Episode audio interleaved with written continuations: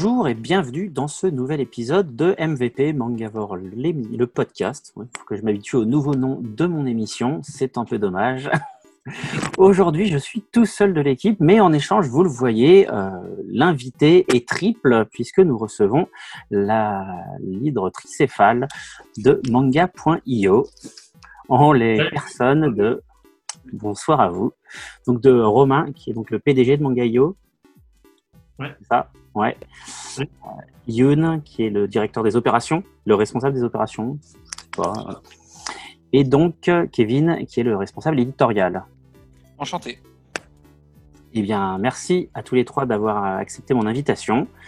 Euh, bon, voilà, donc ce soir, on va discuter un peu de votre magnifique plateforme manga.io qui se veut donc un peu, si on utilise une formule euh, un peu marketing, le Netflix du manga papier en version électronique. Futur, futur Netflix du manga papier. On, on rajoute toujours la particule pour euh, expliquer que c'est en étape. Mais, euh, mais oui, c'est un peu la mission en tout cas. Ok. Eh ben, on va voir, euh, on va voir ce que ça donne. En tout cas, c'est un beau projet, c'est un- une belle ambition. Voilà. Et tout de suite, on va commencer avec les news. Tout d'abord, je ne sais pas si vous avez vu, mais il y a un nouvel éditeur qui s'est lancé, qui s'appelle Nuev. Voilà, Nuev, je ne sais pas exactement comment ça s'appelle. Alors, c'est pas techniquement un nouvel éditeur, puisque c'est un éditeur de beaux livres. Ils font euh, des artbooks dans des domaines euh, apparemment plutôt de la photographie ou ce genre de choses, mais ils se lancent dans le manga. Ils ont annoncé deux titres qui arrivent euh, à la rentrée. On a donc un shoujo voilà, qui s'appelle Veil, non un josei, pardon. Tout le josei, de toute façon, c'est du shoujo en vérité. Voilà, donc Veil. Donc deux tomes euh, qui sortiront au prix de 13 euros euh, chacun et pour un coffret à 20 25 euros. Et surtout, le retour d'un mangaka qui a eu euh, sa petite heure de gloire en France, Kia Asamiya. Je ne sais pas si, si vous le connaissez. Kia Asamiya, c'est l'auteur de Silent Möbius et de Dark Angel, qui est sorti chez Panini il y a fort longtemps. Voilà. Et qui euh, est aussi assez Mhm. connu pour euh, une autre série. Alors, il a aussi été le cara designer de Nadeshiko, voilà, Space Martian Nadeshiko, et euh, également d'un manga sur les Porsche Carrera, qui, je crois, euh, est encore en cours au Japon. Donc, son manga s'appelle euh, SPOP, et voilà, et ça débarque tout ça au mois de novembre. c'est une très belle édition. On suppose. Bah, on espère en tout cas, hein, voilà, dans la mesure où c'est plutôt des gars qui font des beaux livres. Emmanuel Bochou, qui est donc euh, un, un interprète pardon, et un manager, qui lance une série de meet and greet. D'ailleurs, on l'avait reçu, pour lire, on l'avait reçu dans un ancien épisode du podcast. Donc là, il se lance dans une série de meet and greet avec des artistes japonais. Donc, euh, la spécificité de cette, euh, la double spécificité de cette opération, c'est que d'abord, les invités seront rémunérés, ce qui est cool pour eux. Et surtout, puisqu'on est dans une OP post-Covid-19, c'est une OP online. Donc c'est un meet and greet qui se fera via Internet en visio. Et le premier invité, c'est Hiroshi Watari, qui est donc l'acteur principal de la série Charivan, qui est la, en gros la saison 2 de XOR. De enfin, c'est le, le suivant. D'abord, il y a Gavan, puis il y a Spilvan. Donc voilà, c'est un truc assez intéressant. On va voir ce que ça va donner. Euh, il a deux formules, une formule standard, une formule premium. Les, les places sont en train d'être de partir. On va voir le retour des, euh, bah, le retour des participants et puis surtout on verra quels sont les noms suivants. On espère qu'on verra encore du beau monde. Pika qui a annoncé un nouveau titre dans sa collection Seinen. Il s'agit de Blue Period de Tsubasa, de Tsubasa Yamaguchi. Est-ce que je vois que tu, tu opines de la tête? Tu as vu un peu de quoi ça parle? Alors, moi, j'ai- pas vu encore euh, le, le style graphique, j'ai pas eu l'occasion de me plonger dans l'œuvre, mais j'en ai ent- entendu beaucoup parler. Donc euh, ça a l'air très très sympa. J'ai hâte, euh, hâte de pouvoir euh, découvrir ça. Bah, ça a l'air très chouette, effectivement. Donc, c'est l'histoire d'un lycéen qui décide de se lancer dans, euh, enfin, qui décide de, de, passer, pardon, un concours dans une école d'art graphique. Donc, on va voir. D'ailleurs, le titre euh, Blue Period est une référence à la période bleue euh, de Pablo Picasso. Tout. Sinon, je ne sais pas si vous avez vu la semaine dernière le euh, financement participatif. Non, non, là, pardon, les précommandes qui ont été lancées par les éditions Pix and Love. Non, Pas du tout. Eh bien, ils ont lancé un livre, donc ils avaient déjà sorti un livre sur, euh, sur Dragon Ball, et ils avaient lancé également un livre sur, euh, sur City Hunter. Et là, c'est un livre sur Rumiko Takahashi qui sort. Livre sur euh, vraiment toute la carrière de l'autrice, hein, qui a été récompensée euh, par le Grand Prix du Festival de la bande dessinée d'Angoulême euh, l'année dernière. Livre qui a l'intérêt d'avoir été écrit par Pauline Croquet, journaliste au Monde. Voilà. Ouais. Et qui euh, bah, connaît bien son affaire, hein, pour le coup. euh, elle écrit de très, ré- très régulièrement des articles très intéressants sur le manga. Donc on a, honte de- on a, on a hâte de, de lire ça. On aime, lire, on aime bien lire ces articles. Euh, Ouais. Ouais, elle avait fait, elle avait fait de, un, un article assez intéressant euh, il y, a, il y a quelques mois, justement autour de Japan Expo, euh, qui était assez chouette. Sinon, on a Reiko Momochi. Donc, euh, Reiko Momochi, c'est l'autrice de Daisy euh, lycéenne à Fukushima. Donc, revient en France chez Akata avec un titre qui s'appelle Moi aussi et qui donc va parler du harcèlement sexuel au travail. Donc, euh, c'est un titre qui est, en tout cas, qui m'interpelle euh, beaucoup, mais qui reste assez euh, bah, complètement dans la ligne éditoriale hein, du catalogue d'Akata. Donc, euh, j'ai hâte de voir ce que ça va donner. Je pense que ça peut être très intéressant. Et alors sinon en vrac effectivement donc il y a pas mal de petites nouvelles annonces puisque donc on attend là pour la rentrée Spy X Family qui est le gros hit de chez Shueisha qui débarque chez Kurokawa. On a beaucoup plus surprenant un manga adapté de la série télé de 1984 V. Donc je sais pas si vous êtes un peu jeune, je sais pas si vous connaissez la série Oui, avec oui. les lézards. Voilà. Tu connais ouais. Il y a eu un remake euh, plus récent, je crois. Il y a eu un remake en 2004, si je dis pas de bêtises, effectivement, ouais, avec entre autres euh, la nana qui jouait la, la femme de Brody dans, dans la saison 1 de Homeland. Voilà. Mhm. Euh, et donc, c'est un bouquin qui sort chez Black Box. C'est hyper surprenant pour le coup, donc euh, voilà, on va voir ce que ça donne. On a Soleil Manga qui va sortir un spin-off de Splatoon qui s'appelle Histoire de Poulpe. Donc voilà, pour les gens qui aiment bien les mangas de jeux vidéo, c'est vrai que Soleil s'est vraiment spécialisé dans ce créneau et marche vachement bien. Pika a également annoncé l'éternelle édition de Sailor Moon, donc euh, un format plus grand et avec des pages couleurs. Donc ça, bon, ça fait toujours plaisir, même si euh, certains fans qui ont dit oui, mais nous on attend, parce que Japon, ils viennent d'annoncer il n'y a pas très longtemps une version full color. Oula. Ah oui. Eh ouais. Donc, Pour les, fans du club Dorothée des, euh, des années 90, euh, ça va. Ah, même, hein, c'est vraiment, c'est vraiment un monument du shoujo. Hein. Pour le coup, Sailor Moon, c'est. Ouais. hyper intéressant. hein. Moi, j'avais découvert en dessin animé euh, avec le club Dorothée quand j'étais gamin. Ouais, J'ai jamais lu le manga. C'est vrai? Eh ben, c'est Ouais. pas mal. C'est- C'est pas mal du tout. Tu devrais, tu devrais tenter. Tu devrais tenter, c'est pas mal. On a également Manabook qui vient d'annoncer le manga de Nino Kuni. Voilà. Là, j'ai aucune idée de ce que ça vaut, j'avoue. Et sinon, il y a Cornelius qui annonce le quatrième volume de l'anthologie consacrée à Yoshiharu Tsuge. Donc là, on est vraiment dans du manga d'auteur. hein. De toute façon, comme ce que fait toujours Cornelius, euh, c'est un titre, euh, enfin, c'est un auteur que je vous invite vraiment, euh, les, auditeurs et les spectateurs, à découvrir d'urgence. C'est vraiment très intéressant et ça change justement de ce qu'on a l'habitude de voir en manga régulièrement. Donc moi, c'est tout pour les news. Est-ce qu'il y a des choses que vous voulez partager avec nous? Euh, ouais, mais d'ailleurs, attends, je, je regarde la date, mais on est le, on est le 20, c'est ça On Dans est le deux 20 jours. et ça sera diffusé la semaine prochaine, a priori. Ouais, non, mais du coup, dans, dans deux jours, c'est euh, l'anniversaire, je crois, de, des 23 ans, il me semble, ou 22 ans de, euh, de One Piece, non 23. Euh, ouais, ça doit 23. être ça, ouais. Ouais, les Tout à fait. 23 ans de One Piece qui sont dans, dans deux jours. Donc ça, c'est une petite news aussi euh, sympa quand même. Ça va être, euh, ça va être cool. C'est-à-dire que c'est- ça a commencé quand j'avais euh, j'avais 8 ans, donc euh, ça commence à dater. Ah, t'es jeune. C'est- ouais, jeune et en même temps, euh, pas tant. hein, mais quand tu vois les, les youtubeurs, etc., qui, sont, euh, qui ont tous Non, 25 non. ans ou 23 ans, c'est euh, c'est marrant. Quoi. Donc, euh, donc effectivement, j'ai- ça, ça a commencé quand j'avais 8 ans, mais j'ai- moi j'ai dû découvrir ça quand j'en avais 10. Quoi. Ouais, ouais, ouais.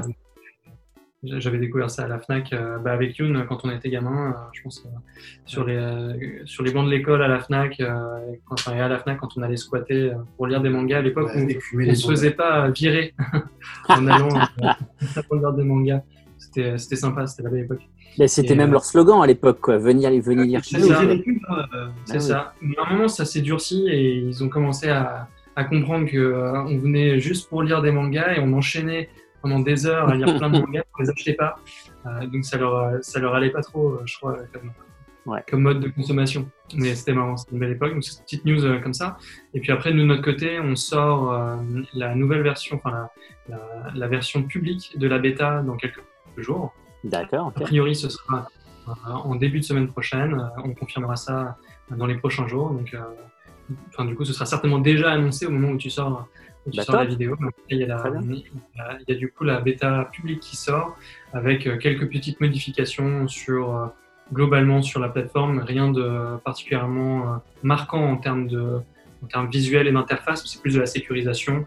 Et puis après, l'ouverture du, l'ouverture du processus d'inscription et de parrainage qui sera du coup un peu plus simple pour découvrir, tester la plateforme, la partager, commencer à expérimenter un peu justement, à goûter euh, ce petit aperçu du futur Netflix du manga qu'on essaie de créer. Donc c'est une belle étape euh, Une petite actu, mais Ouais, une grosse, une petite grosse actu, étape, mais grosse étape. euh, ça nous fait sortir.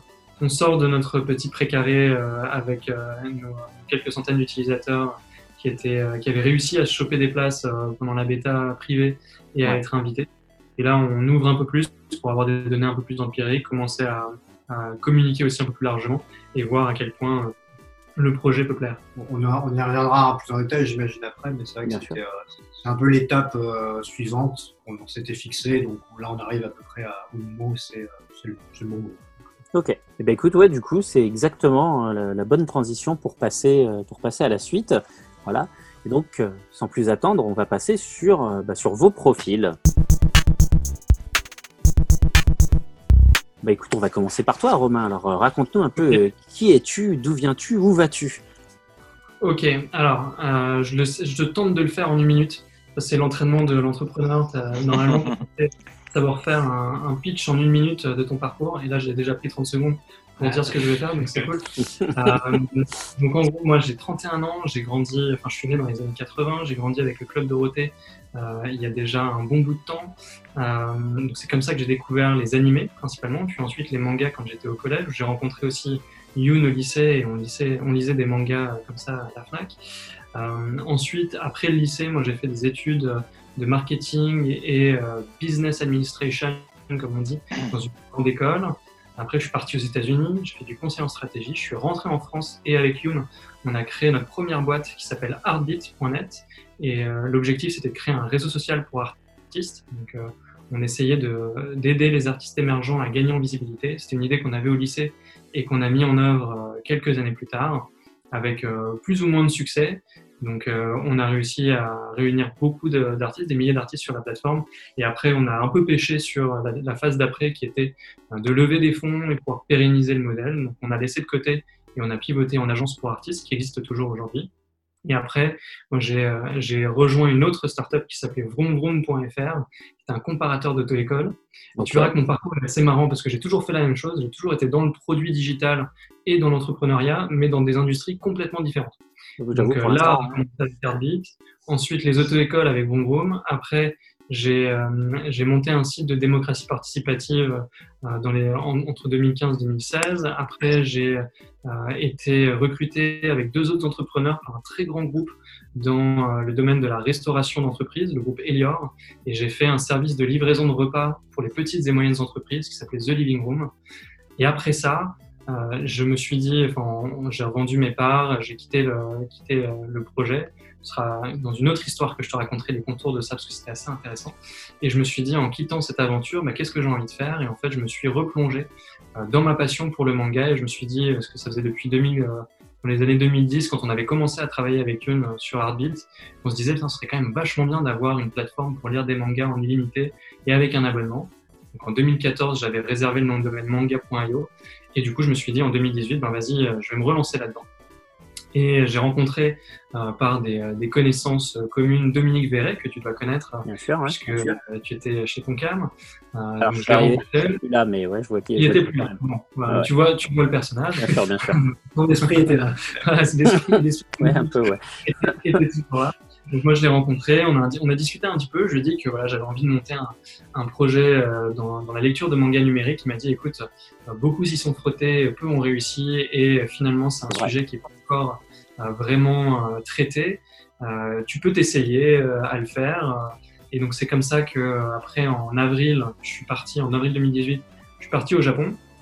J'ai eu mon premier rendez-vous, tout premier rendez-vous avec mon premier pitch deck, première fois que j'allais en égo avec, euh, avec des, en tout cas en présentation avec des éditeurs. Et ben c'était qui? C'était Shueisha. Voilà, Oh, histoire bah, de qu'à faire. commencer. euh, Voilà.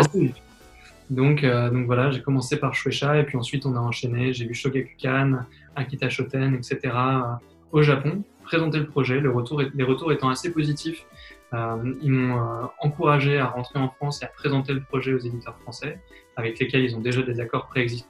sur la distribution numérique. Je suis rentré en France et j'ai rencontré pendant à peu près un an tous les éditeurs français, donc euh, Glénat, Canac, Youn, tout le monde. Euh, et j'ai essayé de les convaincre de, euh, de monter ce projet, de m'accompagner dans cette aventure. Et donc, de fil en aiguille, j'ai réussi à signer des accords de principe avec plusieurs éditeurs français. Ensuite, je suis retourné au Japon, j'ai signé des accords de principe avec des éditeurs japonais. Je suis revenu en France, j'ai re-signé des accords de principe avec des éditeurs français. Enfin bref, globalement, j'ai senti qu'il y avait quand même un sujet euh, qui était intéressant et que ça intéressait les éditeurs aussi bien au Japon et, en France. Maintenant, il fallait le faire et il fallait euh, passer euh, l'étape d'après, parce que les accords de principe, c'est bien, mais ça permet pas de lancer la plateforme. Donc, on a levé des fonds, on a assemblé une équipe. C'est comme ça que Kevin et Yoon euh, m'ont rejoint. Et donc après, on s'est euh, mis en, ordre de marche euh, pour euh, développer la plateforme et commencer à, à lancer euh, le projet. Et ça nous amène finalement à cette année, où on a lancé le 4 mai notre bêta privée. Voilà. Donc j'ai essayé de faire court, mais j'ai dépassé la minute, je pense. Tu as dépassé la minute. Mais c'était bien, voilà, c'était intéressant de toute façon. Donc voilà, un beau Voilà. parcours. Voilà. Et alors du coup, Youn, puisque tu as été cité euh, très tôt dans le pitch, euh, voilà, on va enchaîner sur toi et on finira ensuite avec... On se connaît depuis qu'on a 13 ans, je crois. Donc, euh, D'accord, ça ok. fait- Ça commence à faire pas mal. Moi, j'avais 14 ans. en seconde. Ouais, 15, 15, ouais, 15 ans. Moi, j'avais 14. J'avais 14 ans. Ouais. Euh, du coup, avec Romain, on se connaît depuis très longtemps. Euh, je, alors moi, je- je- j'ai une, une origine euh, japonaise et coréenne, et ce qui fait que bah, j'ai euh, le manga fait un peu partie aussi des meubles. Non pas qu'on Ok. était des grands consommateurs, mais c'est au moins j'avais pas le, j'avais pas la, la, la famille qui me disait que c'était euh, pas de l'art et que euh, il fallait pas que j'en lise parce que c'était violent et que c'était idiot. Donc Ouais. au moins j'avais ce prérequis qui était sympathique. Puis après, ouais, comme, on- comme a dit Romain, on a surtout écumé les bancs de la, de la Fnac. euh. Et, euh, et, euh, voilà. Et moi, j'ai un parcours qui est très euh, atypique, on va dire, euh, qui est assez particulier, euh, puisque j'ai euh, fait euh, donc un bac scientifique avec Romain au lycée, mais après, je me suis tourné vers euh, les milieux artistiques. Donc, j'ai une licence en art plastique à, à l'Université de Paris 8. Euh, et ensuite, j'ai été recruté comme enseignant en art. Et en fait, à partir de là, j'ai fait euh, enfin, je fais énormément d'activités qui sont très diverses et variées. Euh, parce que je pense que j'ai un profil qui est très créatif et donc je, m'intéresse à tout ce qui est création, peu importe le domaine. Donc à côté de, mon activité artistique graphique, on va dire, je, aussi, bah, je, je- je pratique la musique depuis euh, pas mal de temps, donc je joue pas mal d'instruments, j'ai une, une activité assez euh, poussée là-dedans, de composition et de, je suis aussi du, du pianiste, euh, de pianiste de palace en accompagnement. J'ai aussi passé un CAP de cuisine à côté, donc j'ai été chef de, de resto à Biarritz, à l'île de Ah, t'es occupé, donc, voilà, je, non, mais vais souvent d'activités comme ça en activité. ouais. Euh, L'année dernière, j'ai publié un, un livre chez Hachette qui s'appelle euh, J'y comprends rien et en fait, il y a un livre pour, euh, pour expliquer les démarches administratives aux jeunes qui rentrent dans la vie active parce que c'est très ça. compliqué Et qui n'y comprennent rien. et qui n'y comprennent rien. Merde, la vache. donc, tu- tu peux me passer une version du hip-hop peut-être là Ça pourrait me servir. Ah, bah, un C'est ça. Ouais. Avec plaisir. Et euh, donc voilà, donc en fait, euh, j'ai- euh, des parcours qui sont assez différents. J'essaie toujours de m'enrichir des différents challenges parce que bah, je trouve qu'il n'y a rien de plus passionnant qu'apprendre, enfin de, de galérer un peu, d'apprendre et de devenir meilleur. Et, euh, je trouve que c'est la, la vie, c'est ça, et, euh, et de ne pas, de pas se cantonner quelque chose. Et puis bah, je suivais euh, Romain qui avait lancé son projet, pendant, qui l'a é- fait évoluer pendant pas mal de temps seul, avec beaucoup d'abnégation et, et de- enfin, c'était très intelligent quand on s'était mené. Puis il y a eu un moment où euh, il fallait bah, agrandir l'équipe et un peu passer à la vitesse supérieure. Et donc c'est là où on s'est, euh, on s'est dit, bah, voilà, on- faisons quelque chose ensemble, il y a quelque chose à faire. Donc voilà, je- je- j'épaule Romain aux, aux opérations, ce qui fait que concrètement, je, je coordonne un peu les euh, différents pôles, puisqu'on est 8, personnes dans l'équipe. Ok. Et, euh, il, y a, voilà, il y a des spécialités, puisqu'il y a donc, euh, le marketing, euh, le développement, euh, le droit, euh, l'édito, etc. Donc, euh, voilà. Assez C'est notre, notre chef d'orchestre. D'accord, ok. Ouais, ouais. Et donc, du coup, du coup, lien logique, tu travailles entre autres avec Kevin. Du coup, en tant que chef. Pas Magnifique, hein Tout à fait. Tout à fait. Alors après, moi, j'ai pas, euh, je, je, je suis pas Youn, hein, j'ai pas 77 casquettes euh, à mon actif. Hein, c'est un peu difficile de passer derrière ça. Mais euh, bah, pour la faire assez courte, moi du coup, pareil, un peu comme euh, comme Romain, j'ai découvert les mangas du coup à travers le club Dorothée et du coup Dragon Ball, hein, euh, comme beaucoup de gens de ma génération. Et depuis tout petit, je me suis dit bon bah, du coup, je rêve d'écrire un manga et je vais écrire un manga. Et puis après, en fait, j'ai commencé à dessiner. Et je me suis rendu compte que mon rêve allait allait jamais se réaliser. C'est pas possible. Du coup, euh, du coup, je me suis dit bon, qu'est-ce qui m'intéresse dans le manga? Qu'est-ce qui est bien dans le manga? Qu'est-ce qui me plaît à part le dessin? Et je me suis rendu compte que c'était la mise en scène, la Ah oui. manière de mettre en avant les, les, les, les images et le, le choix des cadres, etc. Et je me suis du coup plutôt logiquement intéressé vachement au cinéma en fait. Et euh, Logique, ouais, bien sûr. parce qu'il y a un lien qui est quand même assez évident. Et à partir de là, bah, j'ai commencé à faire des études bah, de cinéma. En fait, j'ai commencé à voir beaucoup, beaucoup de films, hein, tout en continuant à lire beaucoup, beaucoup de mangas. Et, euh, et du coup, bah, en fait, euh, de fil en aiguille, j'ai commencé à travailler en fait pour des distributeurs de films. Enfin, j'ai fait une école de cinéma où j'ai écrit des scénarios. Euh, mais du coup, écrire un scénario, c'est pas forcément évident. Surtout quand on sort d'école et c'est pas forcément le, le métier qui, qui, qui, paye bien. Mhm. Euh, du coup, je me suis retrouvé en fait à travailler à la distribution et comme j'avais aussi, euh, j'ai quand même une, une, certaine appétence avec les chiffres, j'ai pas mal travaillé en fait euh, au service financier de, de, de, de, de ces boîtes-là. Donc j'ai appris un peu tout l'écosystème en fait de la distribution de films qui est hyper intéressant, hyper complexe mais hyper intéressante. Et euh, de fil en aiguille, en fait, euh, bah, du coup, je me suis retrouvé à travailler sur des, des, projets en fait où euh, on rémunérait, enfin, je m'occupais en fait de reverser l'argent en fait aux, auteurs et aux, aux, ayants droit. Donc, je travaillais vachement en lien avec la, la SCAM, la SACM, etc. En fait, sur sur ce niveau-là.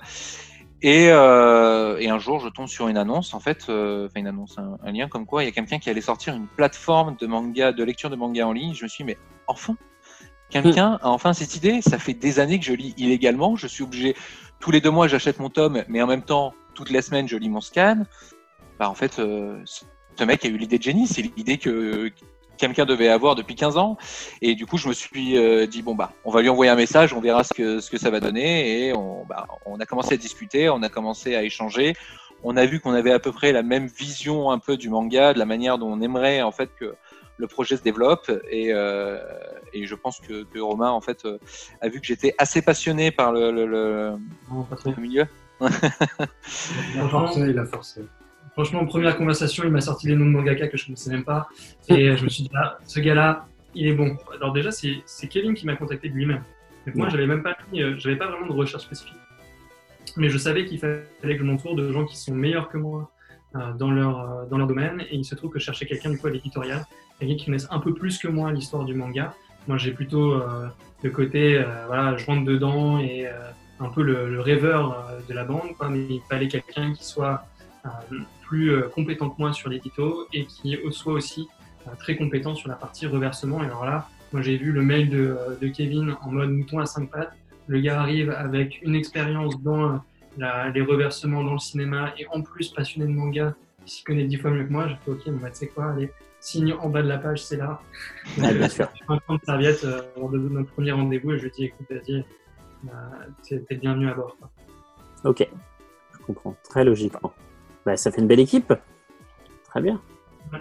Et il y en a encore cinq autres derrière ouais, qui, sont, euh, qui sont très cool aussi. Donc, ouais. un, un jour, tu auras l'occasion de, de, les croiser. Bah pour la petite anecdote, du coup, il faut savoir que du coup, à la base, moi, je viens de Toulon.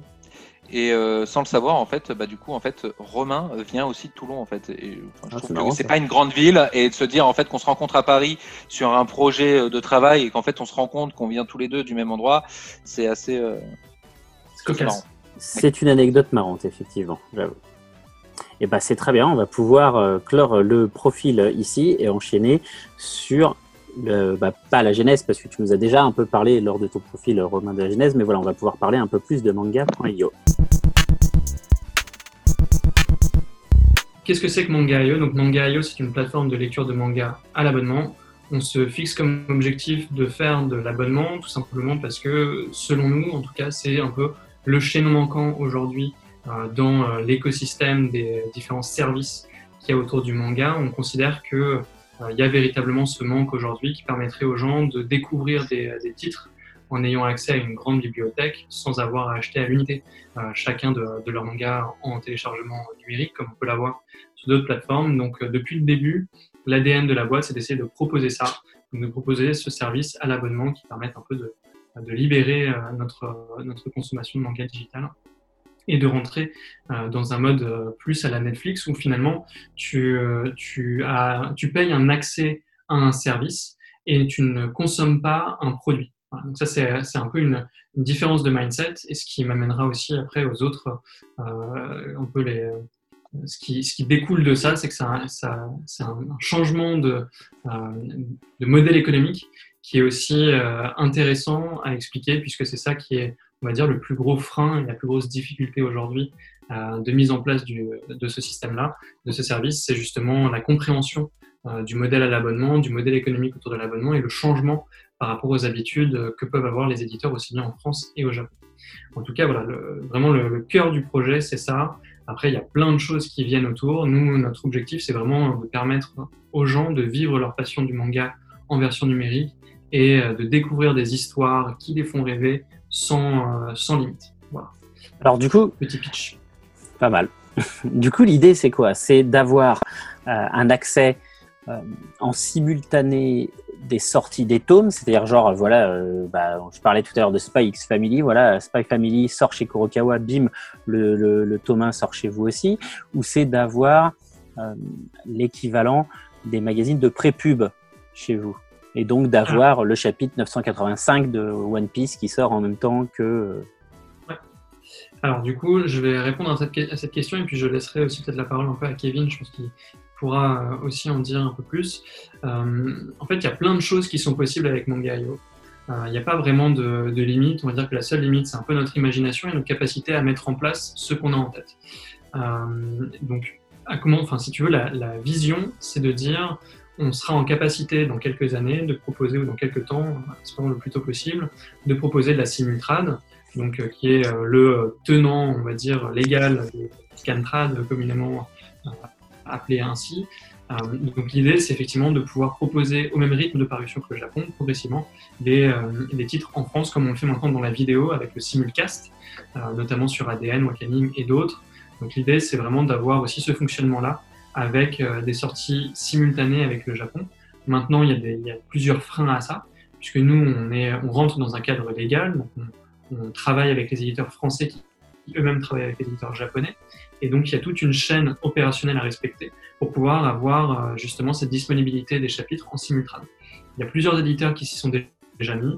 Et nous, en tout cas, dans le discours qu'on a avec eux et la présentation qu'on leur fait, l'objectif est de proposer un, comment dire, un output en anglais, en tout cas une, une, une interface pour lire ces, euh, ces mangas qu'eux proposent en simultrade aujourd'hui, chacun un peu séparément sur leur propre, sur leur propre plateforme.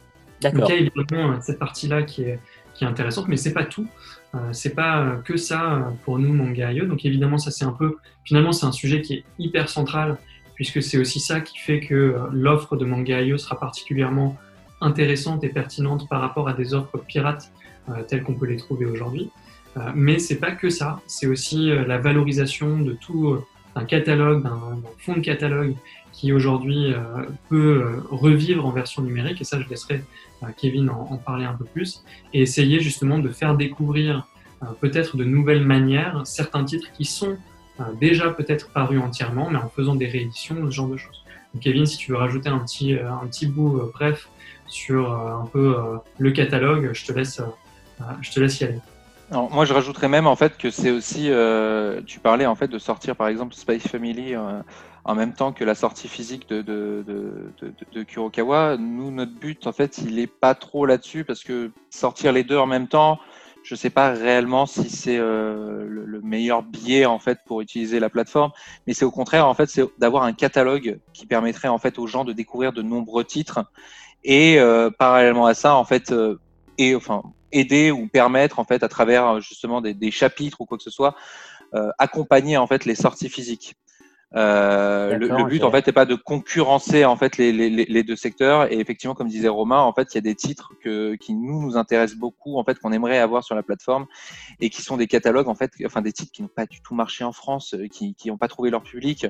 Euh, alors je vais citer juste euh, j'ai peut-être deux exemples qui me viennent de chez Cana en fait qui sont des, des, des, titres en fait que moi j'ai un peu découvert par hasard alors que je trouve que c'est des, des, petites pépites mais c'était euh, Bell ou Angel Voice en fait qui sont ok, voilà, qui n'ont pas trouvé leur public en France et qui ont été très vite en arrêt, en arrêt de commercialisation. Et c'est des séries qui, pour moi, en fait, euh, bah, ont, bercé en fait euh, certaines, euh, enfin bercé, plutôt m'ont accompagné sur de, de nombreuses heures de lecture et sur lesquelles en fait j'ai eu un accompagnement émotionnel. je pense que voilà, je, je, je, pense que certaines personnes pourraient trouver, enfin je pense qu'il y a un public qui pourrait exister, mais qu'aujourd'hui on se retrouve sur un marché où il y a de plus en plus de titres, où c'est beaucoup plus compliqué en fait euh, qu'il y a 20 ans en fait d'acheter des mangas parce que bah, en fait il y a tellement de titres qui sortent que bah, c'est comme acheter des DVD ou aller au cinéma. En fait on a tellement de choix qu'on ne sait plus quoi, quoi prendre. Et c'est justement en fait de valoriser ça par un autre biais qui permettrait de mettre en avant en fait des titres qu'on oublie tout simplement. D'accord, ok. Il, y a vraiment, euh, il y a vraiment plein de choses qui sont possibles. On va dire que c'est un peu euh, en fonction des discussions qu'on a aussi avec, euh, avec les éditeurs qu'on fait évoluer la proposition avec quand même comme vision globalement de proposer un catalogue très large, très riche, qui permette à chacun de trouver un peu chaussure à son pied et qui permette aussi un peu de, de, favoriser cet effet de sérendipité, tu sais, le côté, genre, bah, finalement, comme tu as un accès à un service où on va te faire des recommandations et tout, tu vas pouvoir facilement découvrir du contenu, chose qui est peut-être plus difficile quand tu es dans une dynamique d'achat à l'acte où tu vas t'orienter vers des trucs que tu connais. Euh, là, avec euh, l'accès à une bibliothèque telle qu'on le propose, ben, tu peux découvrir des choses, on peut te faire des recommandations, avoir des suggestions d'amis, des, listes de lecture que tes potes te partagent, etc. Donc on peut vraiment réinventer aussi l'expérience globale de lecture euh, numérique en, accompagnant à la fois le catalogue de nouvelles fonctionnalités qui favorisent en fait cet effet-là de, de, découverte. Donc tout est un peu possible. Ok. Alors du coup, tu parlais tout à l'heure de toute la chaîne de, euh, de choses qu'il faut respecter. Justement, c'est quoi les plus gros freins euh, actuellement? Parce que euh, parce que tout à l'heure, Romain, dans ton dans ton parcours, tu disais quand tu es tombé sur l'annonce, tu te dis ah bah enfin, il y a quelqu'un qui le fait. il fallait avoir l'idée. mais bon, honnêtement, enfin voilà, il y a déjà eu des tentatives avant. Hein. C'est une très bonne idée, Mangayo, c'est pas la question, mais pas les premiers à l'avoir eu, vous vous en doutez. Et euh, juste, ça n'a jamais réussi à, naître ici. Donc, c'est quoi pour vous les plus gros freins et qu'est-ce qui vous fait penser que vous, vous allez euh, réussir? Je mets un peu les pieds dans le plat, hein, mais bon. non, mais tu as raison, je pense que c'est très c'est une excellente question. Euh, alors, les freins principaux, je pourrais, en plusieurs. je vais essayer de, commencer dans l'ordre. Je pense que le, le premier, ça a été déjà l'appréhension autour du modèle euh, à l'abonnement. Là, euh, tu peux avoir une appréhension à la fois du côté français et du côté euh, japonais. Disons que c'est un modèle qui a fait ses preuves dans certaines industries, avec plus ou moins de succès dans, certains cas, qui aujourd'hui est complètement accepté au niveau du consommateur, mais qui, dans certains domaines comme dans le livre, est plus difficile à accepter du côté des producteurs de contenu et des distributeurs.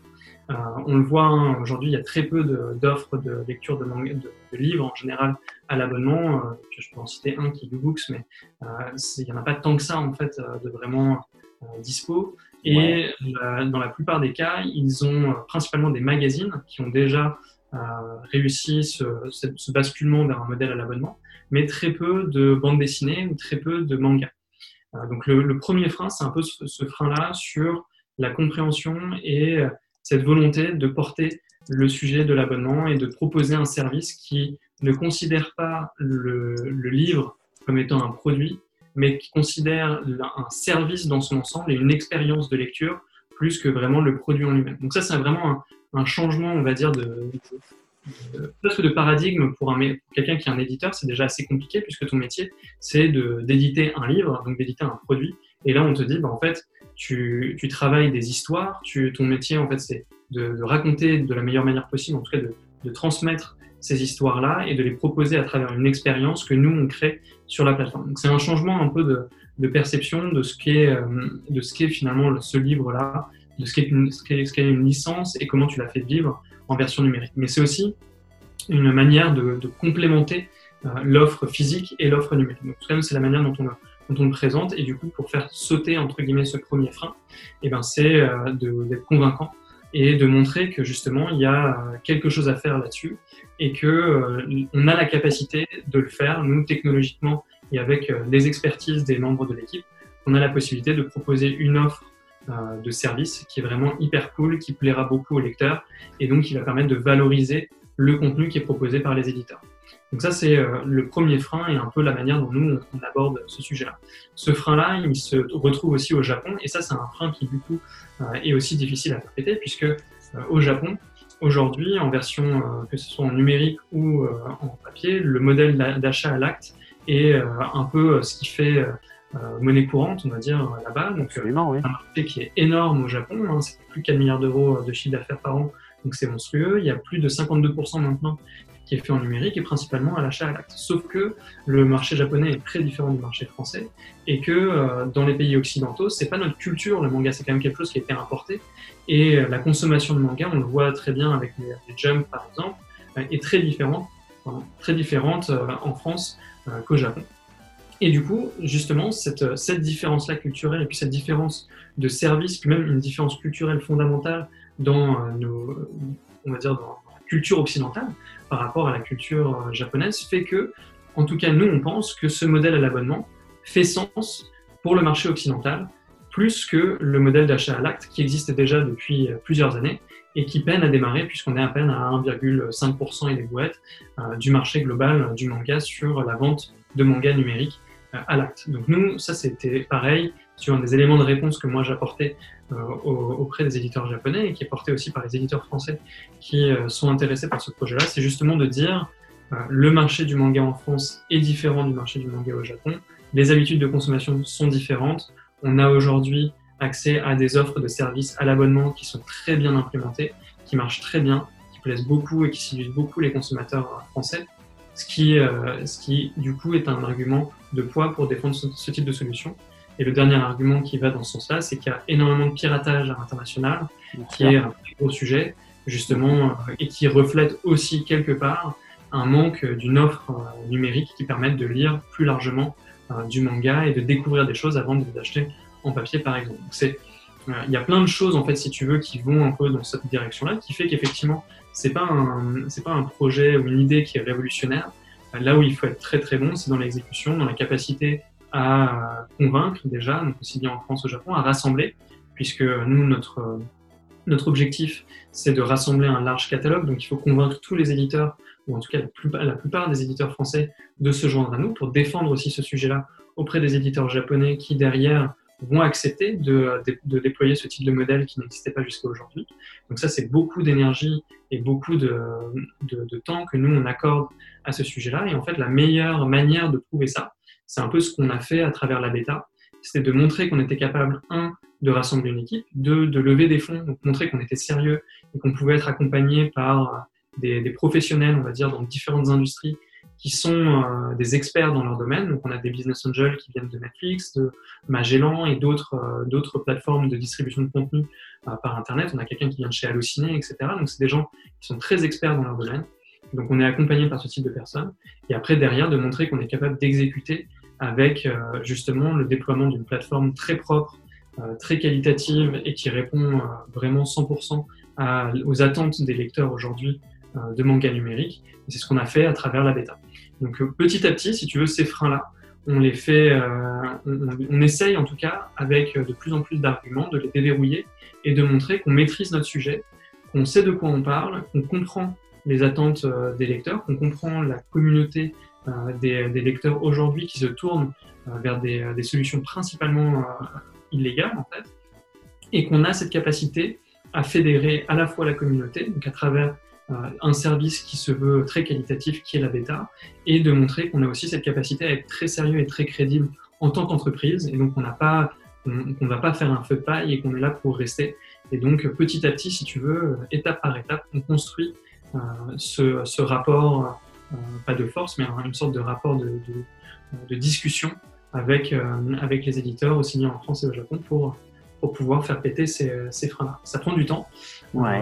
Après, nous, on est, on est conscient qu'on est sur un modèle qui est assez nouveau dans cette industrie-là, qui a encore euh, voilà, ces freins culturels dont je parlais, et les différents freins. Donc ça prend du temps de, de, les, de changer un peu ça. Mais on voit aussi arriver de plus en plus aux États-Unis et dans d'autres pays des offres qui suivent ce modèle à l'abonnement. Donc on a vu Mangamo, par exemple, qui a été lancé aux États-Unis avec une offre à l'abonnement, soutenue par Kodansha euh, directement sur le sol américain.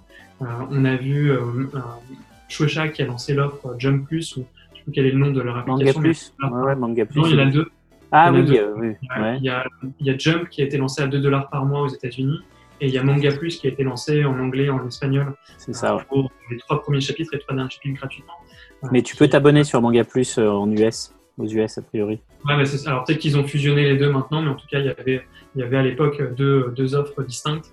Ouais. Euh, et du coup, en tout cas, c'est en train de se développer. On voit dans différents pays que cette offre à l'abonnement est en train, est en train de se développer, en train d'arriver.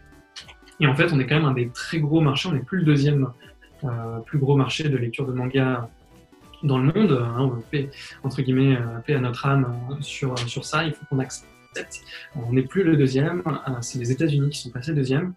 Et effectivement, L'Amérique du Nord. Il y a le Canada. C'est c'est inclus le Canada, effectivement.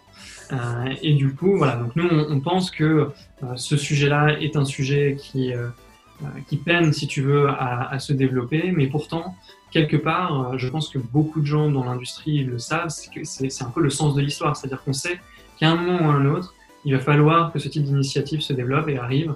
Et donc nous, on essaye à notre humble niveau et à notre, avec notre expérience et ce qu'on a réussi à faire, à, montrer que c'est possible. Et donc petit à petit, on arrive à, à montrer que c'est le cas. Mais alors, mais alors du coup, vous n'avez pas peur parce que je veux dire, euh, effectivement, c'est intéressant les tout, le travail que vous faites pour convaincre les éditeurs français et les éditeurs japonais qui sont les plus euh, le, plus gros frein à ceci. Est-ce que vous n'avez pas peur que tout ce travail, ça ne serve pas plutôt euh, à vos concurrents? Parce que je veux dire, on a déjà Isneo par exemple qui est déjà là depuis longtemps et qui est euh, qui est fait à la base, euh, qui est un regroupement des éditeurs directement. Donc ils ont peut-être intérêt à travailler directement avec cette plateforme d'une part. Et puis, mine de rien, tu parlais dans la VOD justement de- d'ADN et de Crunchyroll. Crunchyroll ayant racheté ADN et Crunchyroll aux États-Unis faisant déjà de la distribution de manga en numérique, est-ce que est-ce que t'as pas peur justement qu'ils se disent bah en fait ouais c'est une bonne idée, on va le faire en fait, on va on va intégrer le manga dans notre offre. Il y, a, il y a- il y a deux éléments en fait euh, là-dedans dans ce que tu dis qui est très vrai. Euh, et en fait, c'est en lien avec la question d'avant. Euh, parmi les, les, les freins qui, peut, euh, qui, qui peuvent motiver aussi euh, le, le monde éditorial, par rapport à ce qui était ta, ta question d'avant, le, le fait d'avoir un nouvel acteur qui arrive euh, et qui, qui veut un peu bah, bah, digitaliser d'une manière un peu plus vertueuse ce monde-là, ça pose aussi des questions où on sait que on, on a des éditeurs qui peuvent se dire ouais, mais est-ce qu'on ne va pas créer un monstre quelque part avec Mhm. des gens qui vont directement aller acheter les, euh, les droits au Japon, qui vont court-circuiter le circuit éditorial français Bien sûr. et ouais. euh, qui en fait, va creuser notre propre temps. Ce qui, nous, n'est pas du tout notre intention, puisqu'en fait, on veut utiliser l'expertise euh, de marché des éditeurs français qui font ça très bien pour apporter des, des, euh, des titres de qualité. Et en fait, notre intérêt, c'est pas du tout de, de les court-circuiter, nous, on veut juste apporter spécifiquement sur le marché numérique une, une- une, euh, monétisation qui soit vertueuse où les ayants droit sont rémunérés. Donc ça, c'est un point.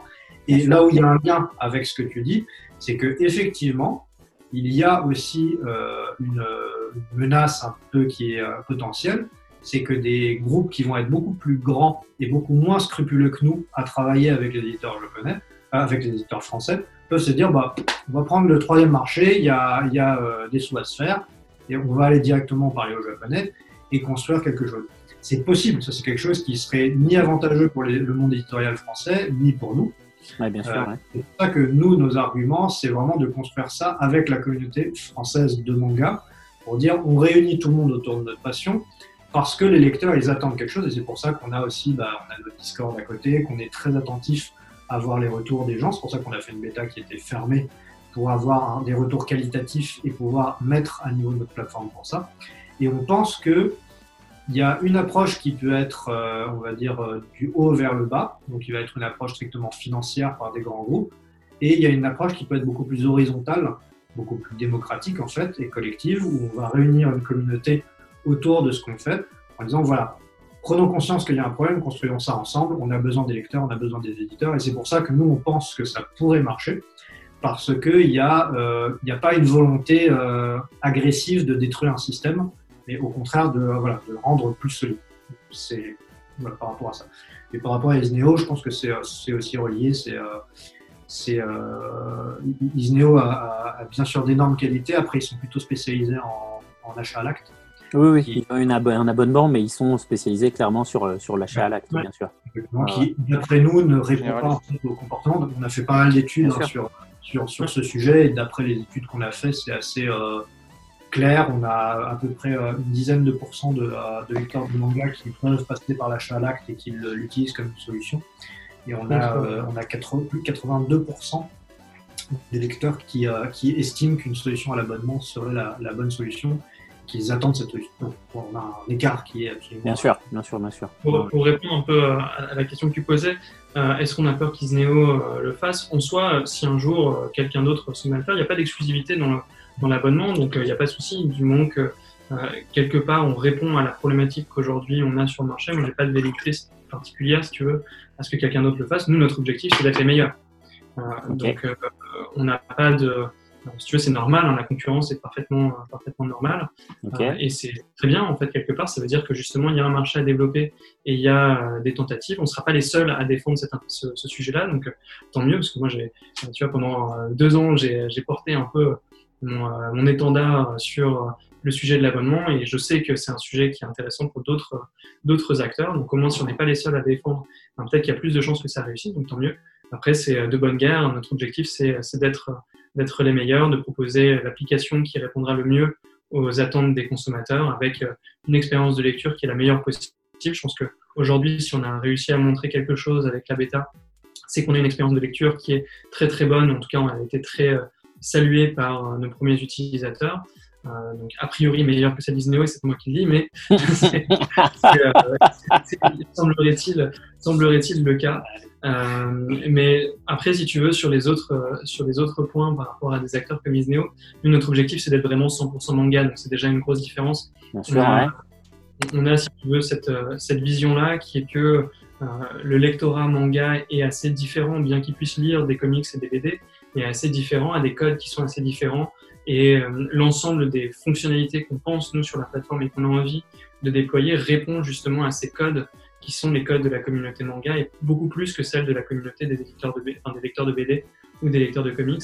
Et donc, on a cette envie d'être vraiment 100% manga, de ne pas proposer de BD et de comics pour rester dans cet univers-là et travailler le mieux possible l'expérience. Donc ça, c'était un des éléments de réponse par rapport à la question de la concurrence Disney. Ben, Peut-être euh, qu'Isneo, du coup, euh, se faufilera aussi si nous, on y arrive et, euh, et qu'ils arriveront avec, euh, avec une offre très intéressante parce qu'effectivement, c'est un GIE euh, avec des éditeurs. Par contre, il n'y a pas tout le monde et je sais que ça a posé problème historiquement justement avec la structuration d'Isneo.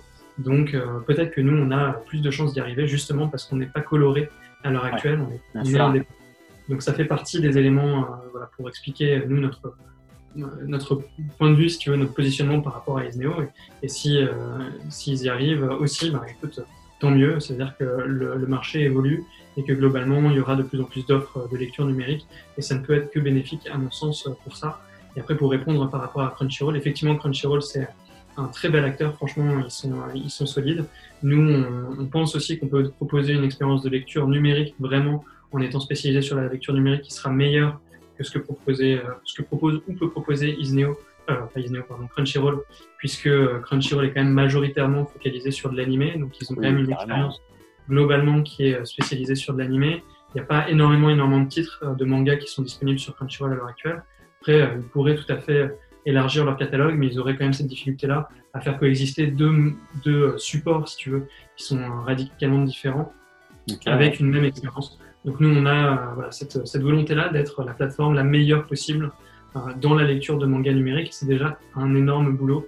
Donc euh, bah, peut-être qu'un jour, Isneo ou Crunchyroll viendra toquer à notre porte en nous disant écoutez, euh, on est intéressé par ce que vous faites, est-ce qu'on peut vous racheter? Et on leur dira écoutez, euh, peut-être ou peut-être pas.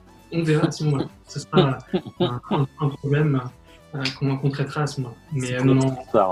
en gros, l'idée, l'idée, on a, si tu veux, moi, la, la, concurrence ne, nous effraie pas plus que ça. On pense que dans tous les cas, c'est un sujet qu'il faut qu'il faut défendre.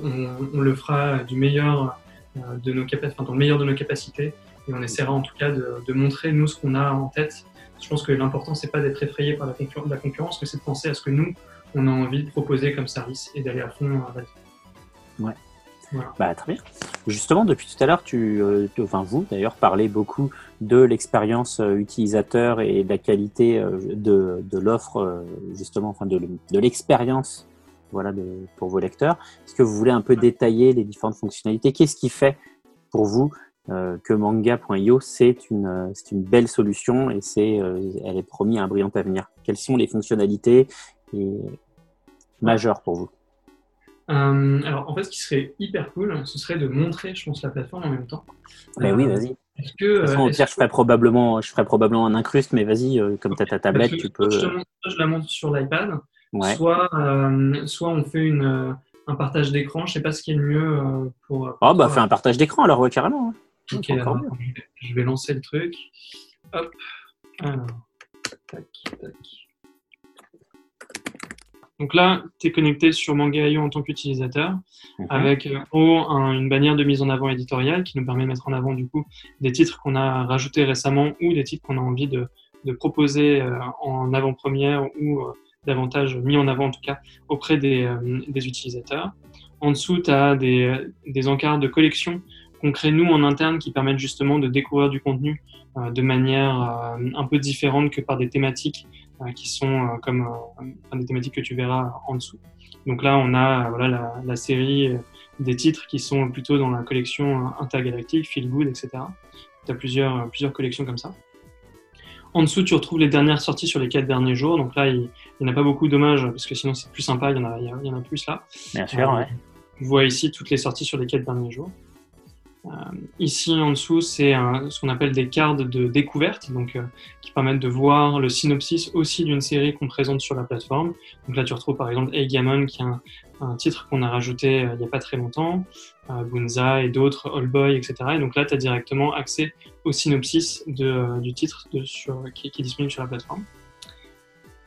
Après, tu as des lignes qui sont des lignes thématiques, un peu comme les gens peuvent avoir l'habitude sur Netflix ou sur d'autres sur d'autres sites, donc avec des lignes classées par thème. Donc, euh, par exemple, les, euh, les thrillers, les, euh, les mangas d'aventure.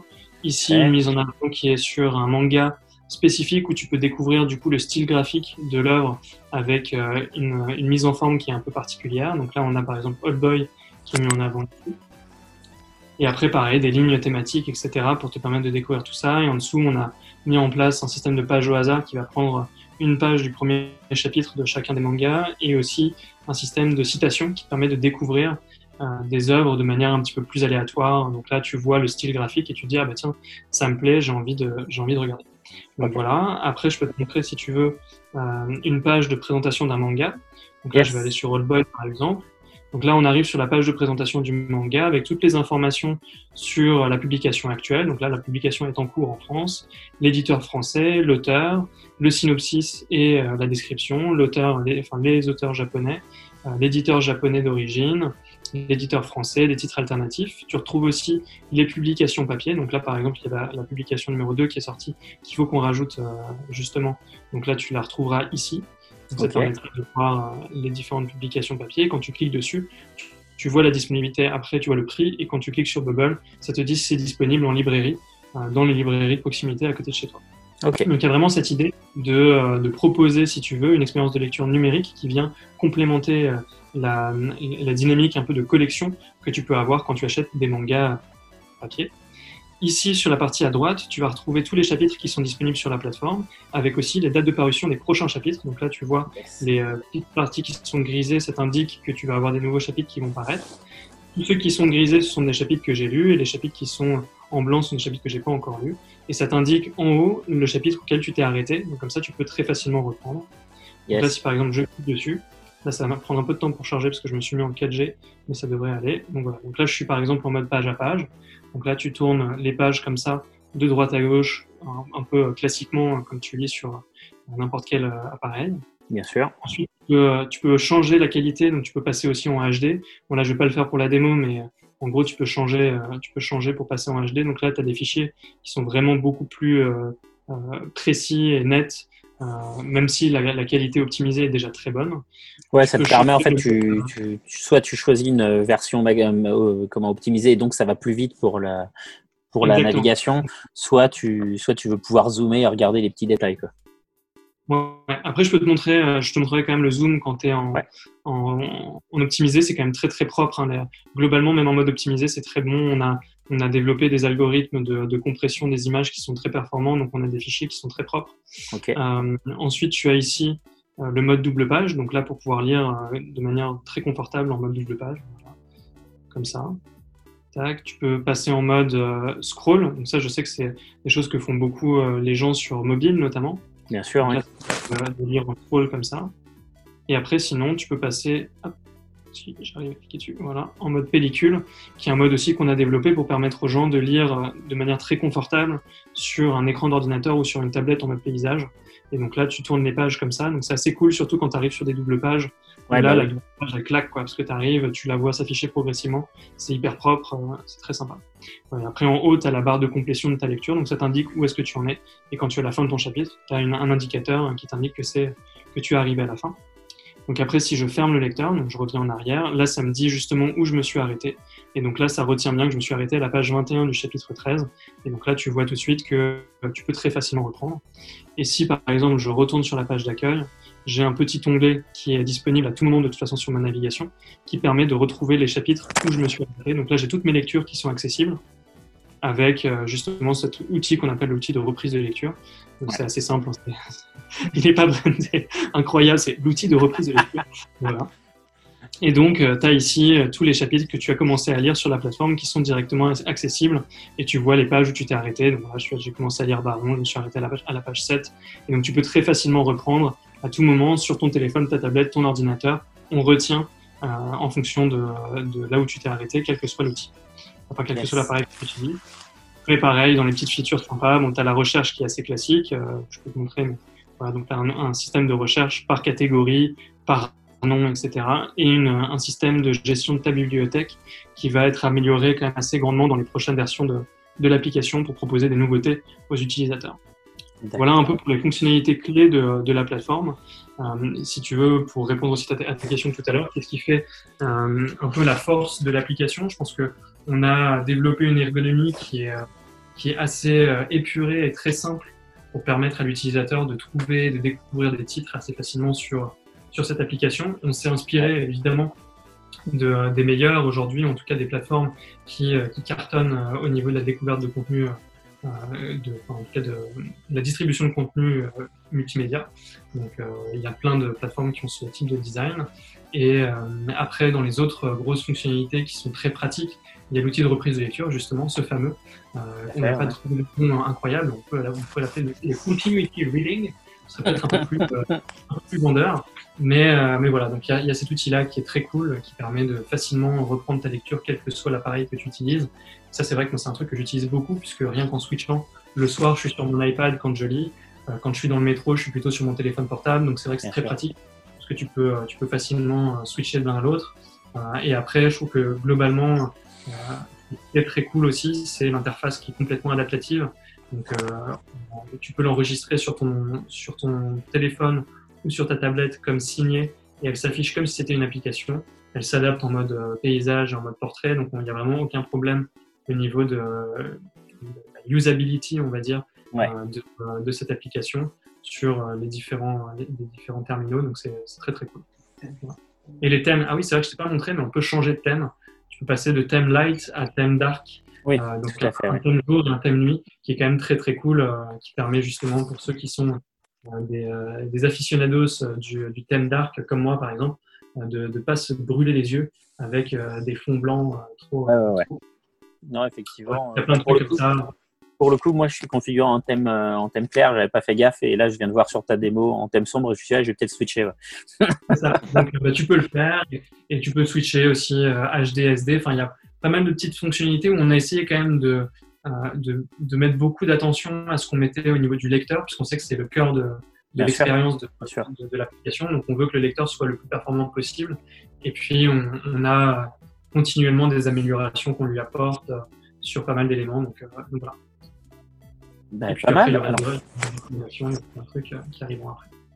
Ce qui m'amène à la question, euh, la question suivante, mais je crois qu'il y a plus ou moins la réponse qui est indiquée sur votre site, si je me souviens bien, sur le petit graphique qui fait euh, la montagne qui monte là, avec les étapes. Ah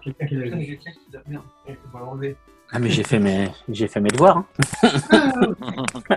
mais donc oui, tu le disais toi-même, c'est un site là. Voilà, même si il est même si on peut le mettre en signet et que du coup il s'affiche ensuite comme une, comme une app, c'est un site.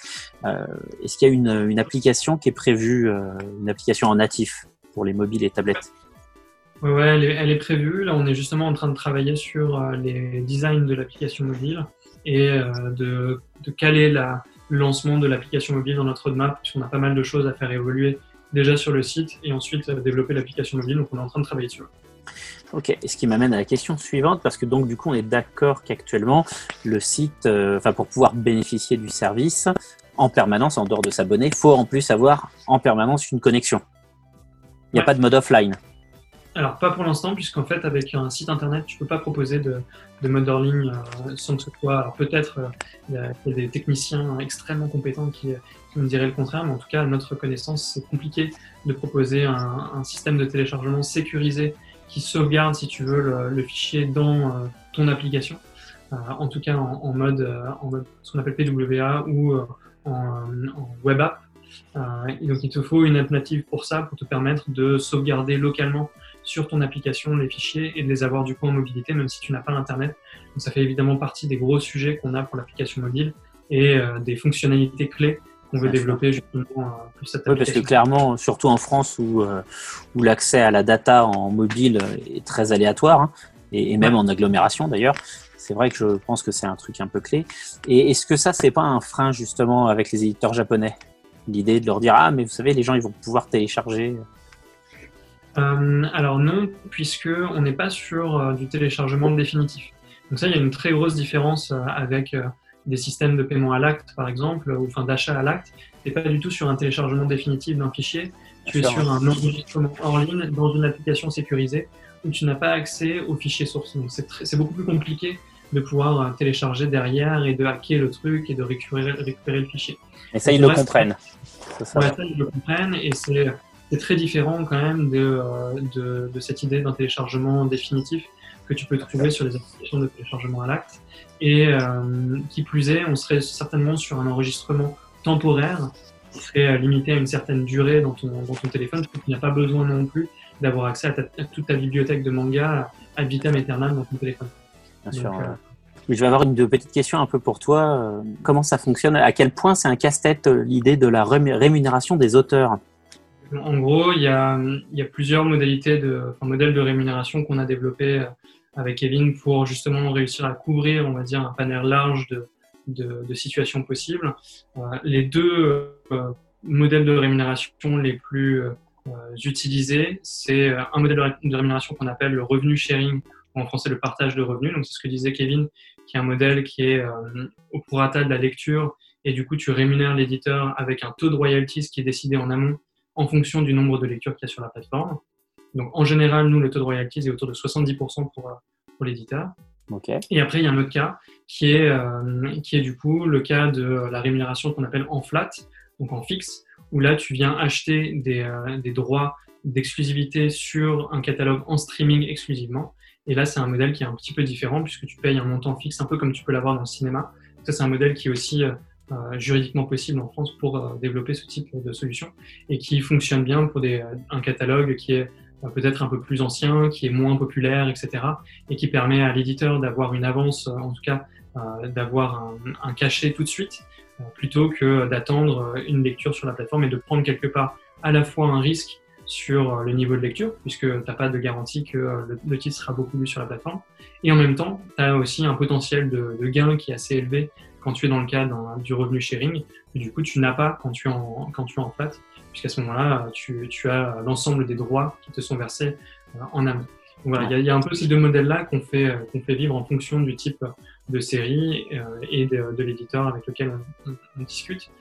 mais ça permet de ventiler, on va dire, globalement le catalogue et justement de faire face à ce que disait Kevin tout à l'heure, qui est tout à fait juste, qui est la complexité qui fait qu'aujourd'hui, euh, euh, des, titres d'un même éditeur japonais sont euh, séparés sur plusieurs éditeurs français. Donc nous, on a essayé, dans la mesure du possible, de standardiser nos offres pour que ce soit le plus clair possible et qu'on propose quand même quelque chose d'assez simple aux éditeurs français.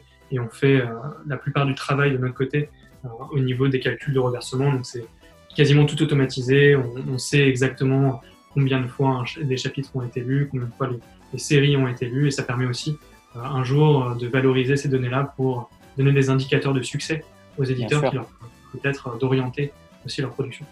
D'accord. Voilà, pour apporter un petit, petit complément par rapport à ce que disait. Par rapport à la rémunération des auteurs, hein, la, c'est l'éditeur qui se charge de la rémunération des auteurs. Nous lui avons versé euh, les royalties, donc c'est pas nous qui, euh, qui, avons la main sur cette partie-là, évidemment. Bien sûr, oui. Oui, d'autant que, que, comme c'est de la version française, l'éditeur, il faut sûrement aussi qu'il se farcisse des déclarations euh, près de la SOFIA pour les droits avec le, de traduction, enfin ce genre de trucs. c'est les ayants droit avec qui on est en rapport finalement. En fait, c'est les. L'auteur en lui-même ne peut pas vraiment exploiter son titre. Hein. c'est les ayants droit directement. Donc du coup, nous, c'est les éditeurs. Quand on appelle ayants droit en général, on fait référence aux ayants droit japonais. Donc, euh, précision, on parle des éditeurs, euh, des éditeurs français. Français, tout à fait. C'est assez intéressant parce que nous, ça nous intéresse de développer en fait tout ce qui est aspect manga, mais euh, pas forcément cantonné au Japon. On peut aussi voir plus large en fait et penser à la Corée, la Chine, voire même au manga français. Euh, et du coup, nous, ça nous intéresse vraiment de développer en fait tout ah cet axe en fait qui vient de, euh, on va dire ce qu'on va appeler la, la, le, manga en fait, euh, enfin le, noyau manga en fait qui s'est développé en fait à travers d'autres pays, mais les, la, la, BD asiatique de, manière plus générale. Yes. Et c'est ce qu'on cherche du coup à développer et à présenter parce qu'aujourd'hui, certes, bah, en fait, on veut présenter le catalogue on va avoir un catalogue avec des titres qui sont pas forcément euh, hyper euh, euh, qui n'ont pas forcément marché, etc. Mais il y a aussi le, le manhwa, en fait, par exemple, qui a une, une place pas hyper importante sur le marché français à l'heure actuelle, et que bah, on aimerait aussi remettre un peu au goût du jour et montrer un petit peu les différences qu'il peut avoir, etc. Et vous envisagez du coup, pardon, vas-y, je t'en prie, je t'en prie. notre seul critère, c'est la qualité. Ok. Du coup, vous envisagez de travailler avec des auteurs, justement, français, sur le truc, puisque, enfin, en l'occurrence, puisque tu as un rôle de responsable éditorial, j'imagine que c'est des questions que tu as dû te poser un petit peu, Kevin. Oui, alors après, c'est euh, la grande question, euh, parce que nous, forcément, ça nous intéresse beaucoup de travailler avec des auteurs. Le seul truc, c'est qu'on n'est pas éditeur nous-mêmes euh, et on veut pas, on peut pas concurrencer les éditeurs avec qui on, on, a envie de travailler. Donc, bien évidemment, en fait, on, on, réfléchit à, à, une manière en fait qui serait, qui serait envisageable de pouvoir travailler avec des auteurs. On réfléchit en fait à des, solutions, notamment en fait à développer des, solutions comme présenter en fait des jeunes auteurs, en fait permettre euh, quelque chose qui pourrait ressembler un peu au, au, tremblin de, de, de ou quelque chose comme ça en fait sur lequel en fait euh, on aimerait travailler, axer dessus et travailler avec des éditeurs de, à, ce niveau-là.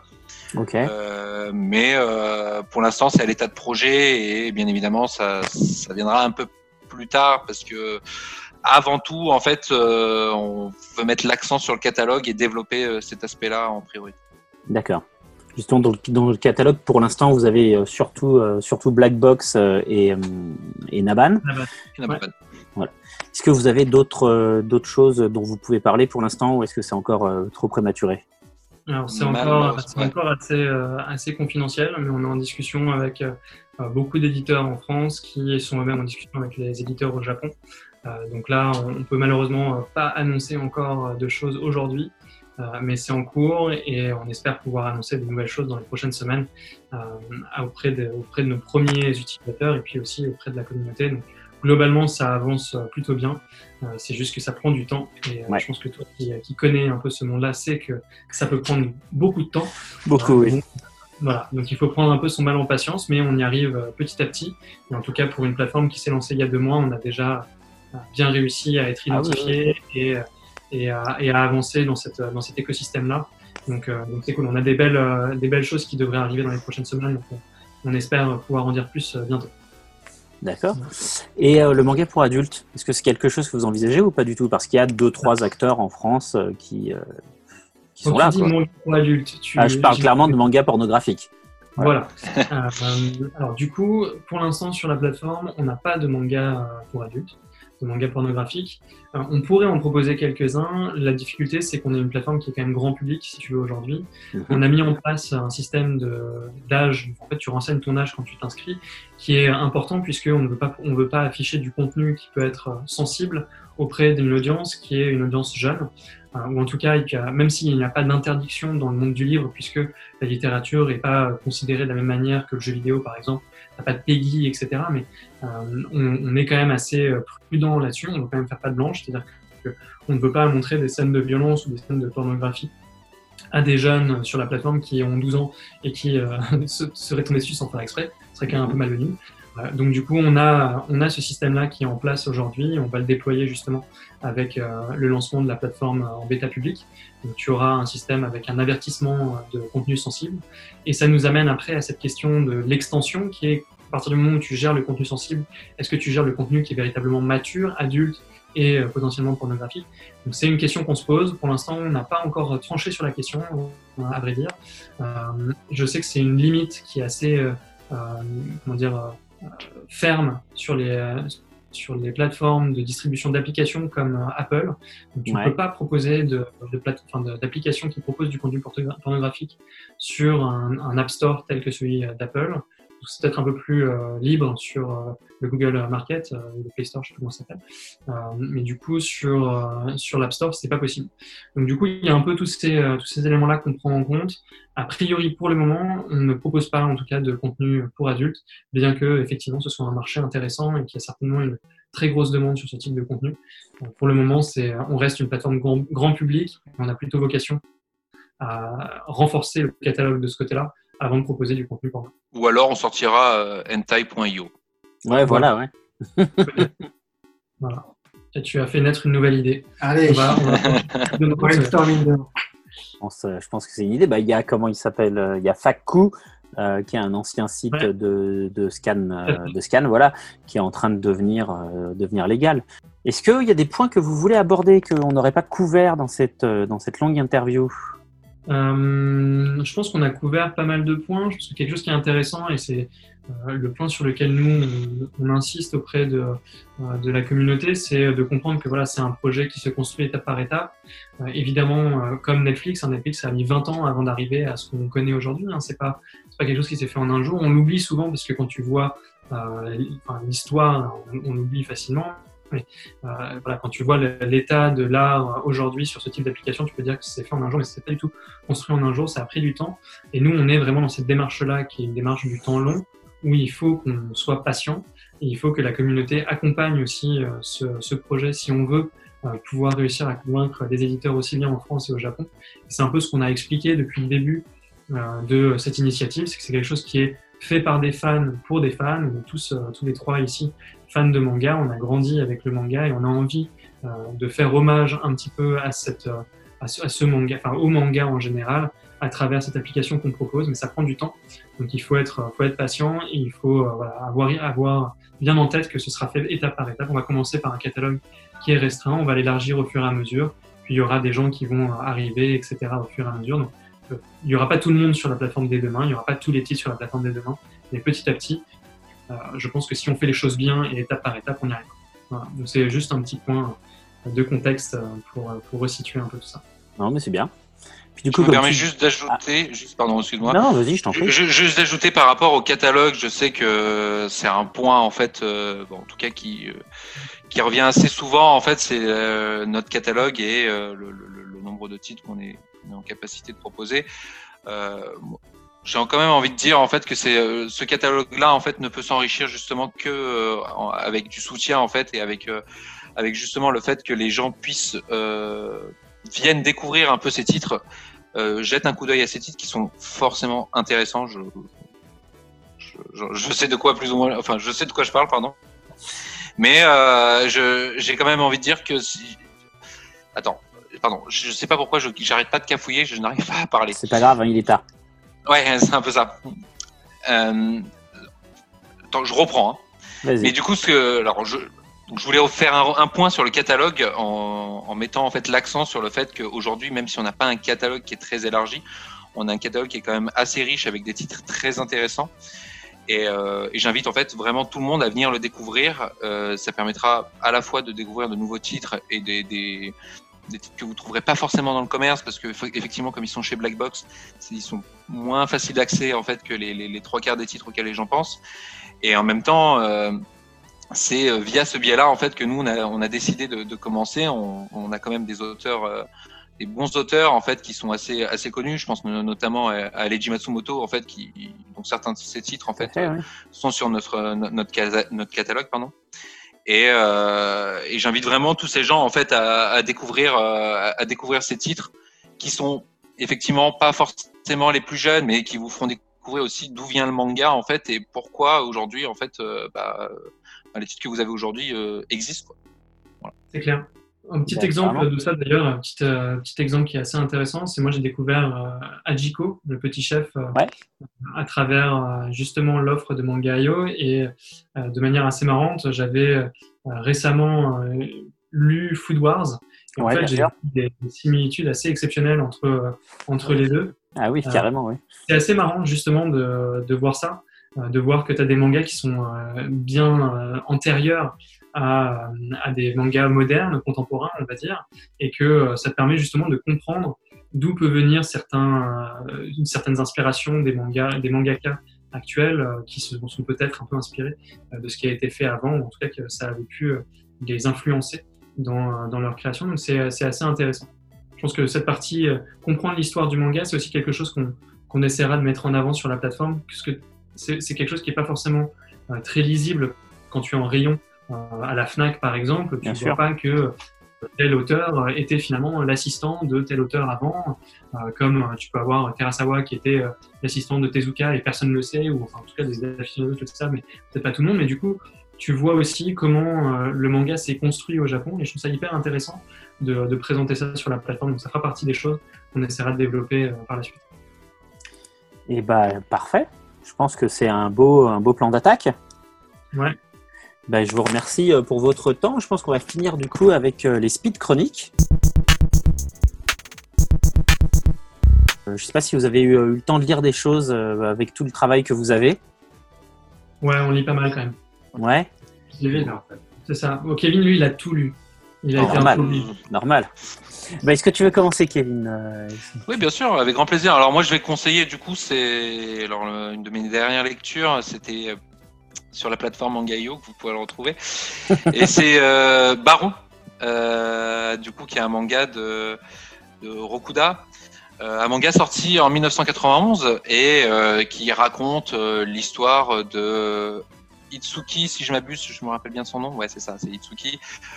Itsuki, en fait, qui est un, garçon en fait à la, la force herculéenne, qui est un lycéen plus ou moins normal, avec avec une vie plus ou moins normale, jusqu'à ce que, bah, en fait, euh, sa copine commence à faire des rêves assez étranges et commence à rêver d'aliens pendant que son frère voit des ovnis.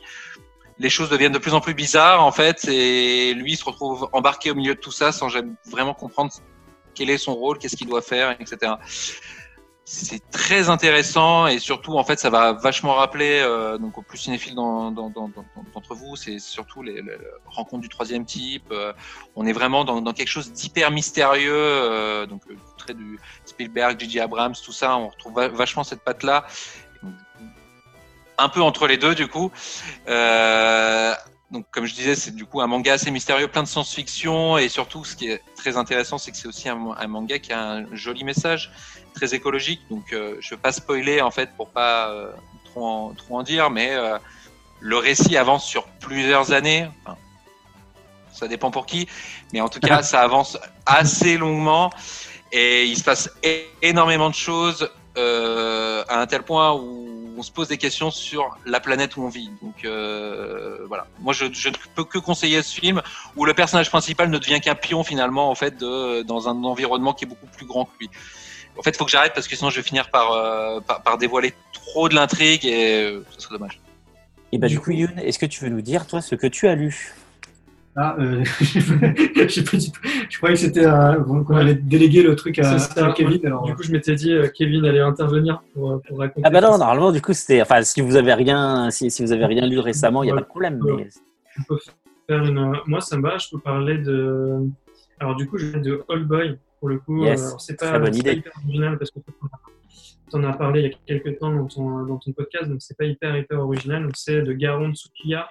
Euh, nous, euh, alors moi du coup, j'avoue, je le lis sur l'application sur l'application Mangaio. Bah, t'as raison. Donc, euh, voilà, c'est assez, assez cool. J'ai découvert, euh, j'ai découvert ça par euh, les discussions avec, euh, avec Christophe et euh, en le rajoutant sur l'application. Et j'avoue que ce qui m'a vachement séduit, c'est. euh, alors, j'avais vu le film, mais je Ok. me souvenais absolument plus du film.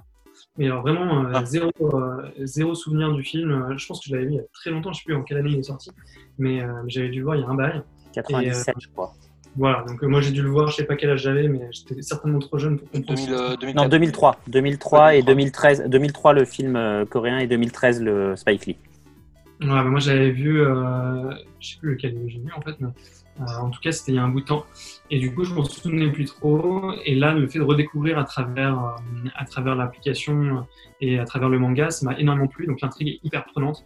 Euh, ça prend quelques chapitres on va dire pour vraiment rentrer dedans. Mais, euh, mais quand tu commences à rentrer dedans, c'est hyper hyper prenant. Et ce qui est génial quelque part, c'est que euh, nous on l'a serialisé sur la plateforme, donc tu devais te réfréner dans ta lecture. Alors c'est hyper frustrant. Euh, puisque forcément tu avais euh, trois chapitres au début, puis ensuite deux chapitres par semaine. Il me semble c'est comme Mm. ça qu'on avait, avait serialisé. Euh, moi, si je me trompe, Ouais, je ne crois pas. Euh, et du coup, c'est vrai que toutes les semaines, tu avais tes deux petits chapitres, et en fait, ça recrée vraiment une attente. Donc moi, tous les, euh, c'était tous les jeudis, je crois qu'on mettait euh, Mm. sur la- sur l'application, donc tous les, Ça tous les jeudis, euh, voilà, ça continue encore. Donc euh, j'attendais impatiemment euh, que euh, les deux nouveaux chapitres sortent pour connaître la suite, l'histoire du dragon bleu, comment est-ce qu'il a été emprisonné pour 10 ans. Enfin, c'est hyper prenant et hyper. euh, euh, enfin, voilà, tu as envie de savoir, c'est très mystérieux aussi. On- on- enfin, les contours de son emprisonnement sont, euh, sont très curieux et tu as envie de savoir un petit peu ce qui se passe. Donc, je trouve que c'est un manga qui est, qui est vraiment sympa. Euh, et ce que je trouve vraiment cool, euh, du coup, ça fait un peu euh, la promo de, de la plateforme. En tout cas, le, le côté serialisé permet de créer aussi une attente que j'ai trouvé très sympa. En tout cas, en tant que lecteur, un peu comme si finalement tu regardais une série et que tu allais avoir euh, chaque épisode au fur et à mesure. Et comme moi, je, ça fait depuis, euh, j'achète plus énormément de manga papier, donc euh, c'est très cool pour moi d'avoir justement un rythme qui est différent de la sortie papier. J'ai pas du tout de frustration par rapport au fait que le manga est disponible complètement en papier, donc je pense qu'il y aura pas mal de gens qui partageront aussi ce, point de vue-là. Et euh, bon, je, trouve ça, je trouve ça vraiment canon d'avoir un titre que j'aurais pas forcément découvert par moi-même, euh, que je découvre comme ça euh, sur la plateforme, parce que c'est vrai que c'est peut-être pas le titre vers lequel je me serais orienté, alors qu'en fait c'est un titre qui est hyper hyper intéressant et qui euh, est très très prenant. Voilà. Il y a- Donc, euh, Il y a comme quelque chose de sourd en fait, un petit peu, je trouve, sur la sur All Boy justement, enfin comme une sorte de, enfin, on sent quelque chose de monté dans le personnage en fait, et euh, c'est assez lent Ouais, en fait au début à se mettre au place. Donc euh, c'est plutôt C'était ma chronique, Kevin. Tu me voles ma chronique. là. Ah, enfin, pardon. Moi, quand on parle de manga, après, je, je me sens obligé de réagir. hein. Je vois ça. Mais oui, effectivement, c'est un, c'est un bon choix. Et c'est vrai que le côté sérialisation, c'est sympa parce qu'on revient, on revient à la, re- la racine en même temps, puisque à la base, quand même, le manga, c'est sérialisé. C'est-à-dire, c'est une publication en chapitres. Donc, euh, donc c'est, il y a évidemment dans les bons mangas, euh, voilà, ils savent vraiment bien utiliser justement euh, le Ah, côté euh, cliffhanger du chapitre qui te fait euh, attendre avec impatience la sortie, la semaine. c'est pas le même plaisir de lecture. C'est pas le même, on est Le même d'accord. plaisir de lecture. euh, Ah bah il y a des, je sais qu'il y a des, euh, il y a des séries où euh, sur certaines, sur, sur certains passages, sur, sur certains tunnels narratifs, la, la, la parution en chapitre euh, était assez pénible. Ouais. Alors Ouais. que quand je l'ai relu ensuite euh, par bloc, c'était beaucoup plus agréable parce que du coup l'intrigue avance vraiment et tu dis ah ouais c'est cool. Alors que euh, 15 pages par 15 pages, t'es juste là, ok super, euh, bon, on peut avoir quelque chose la semaine prochaine. Ouais, ça serait bien quoi. Donc euh, ouais, ouais. Youn. Non, je ne vais pas faire de commentaires là-dessus. J'allais dire, ça faisait penser à certains passages de Bleach où euh, j'ai vraiment eu l'impression euh, d'attendre pendant mille ans qu'il se passe quelque chose. euh, Non, mais avec, Bleach, euh, Bleach, il y a vraiment des chapitres où c'est genre, t'as les gars, ils sont là, ah, mais quelqu'un arrive, ça s'arrête là. Le chapitre d'après, c'est, ah, c'est lui, et on voit un pied. Ok, Ah. faut trois chapitres pour qu'on sache que le type arrive et il a encore rien fait, quoi. exactement. Donc, euh, ouais, non, moi, ça m'avait. euh, Ouais, mais il y a le talent graphique, euh, voilà, qui est assez incroyable. La mise en scène est totalement folle et, et justement, tu sens la tension monter en fait au fur et à mesure à un point où tu tiens plus quoi. Non, mais Ouais. Taito Kubo, c'est un très bon designer, mais il devrait faire comme Obata, il devrait se choper un scénariste. Voilà. Ouais, parce que franchement, après la- l'arc d'Aizen, quand même, là tu dis que la pression elle monte au fur et à mesure. Moi j'étais quand même bien dé. Euh, la, la suite Ouais, après ouais. Aizen, j'étais genre, wow. L'arc des, des, des nazis, là, euh, enfin des, euh, des Quincy, là, à la fin, euh, c'est c'est bah, un Oui. peu des nazis. Hein. L'arc de la fin, quoi. C'est-à-dire que Oui. entre les deux, il y a 60 tomes, quoi, quand même. Exactement. Exactement. C'est ça, c'est la partie intermédiaire où il a plus ses pouvoirs, il commence à les récupérer, machin. J'étais genre, wow. Ouais, bon, ça, je suis d'accord, c'est pas très bon, hein, mais euh, ça. Il y a, Aizen, un- il y a- il y a un une idée que je reconnais à Bleach qui est vraiment bonne, c'est le pouvoir du mec qui, quand il te coupe, il s'insère dans ton histoire. Ça, Ouais. j'avoue. Et dans le, dans le mauvais arc en plus. Hein, dans... Ouais, l'arc est mauvais, mais le pouvoir du méchant, tu fais, oh, le pouvoir est bon. Ok. Ouais, incroyable, incroyable. Très très bon pour moi, j'avoue. Bien pensé. Mais ah, Ah, mais par contre, ouais, voilà. Bref, Youn, je t'en prie. Euh, non, alors je vais, euh, moi je vais parler de ma dernière lecture papier euh, en manga qui est de chez Delcourt.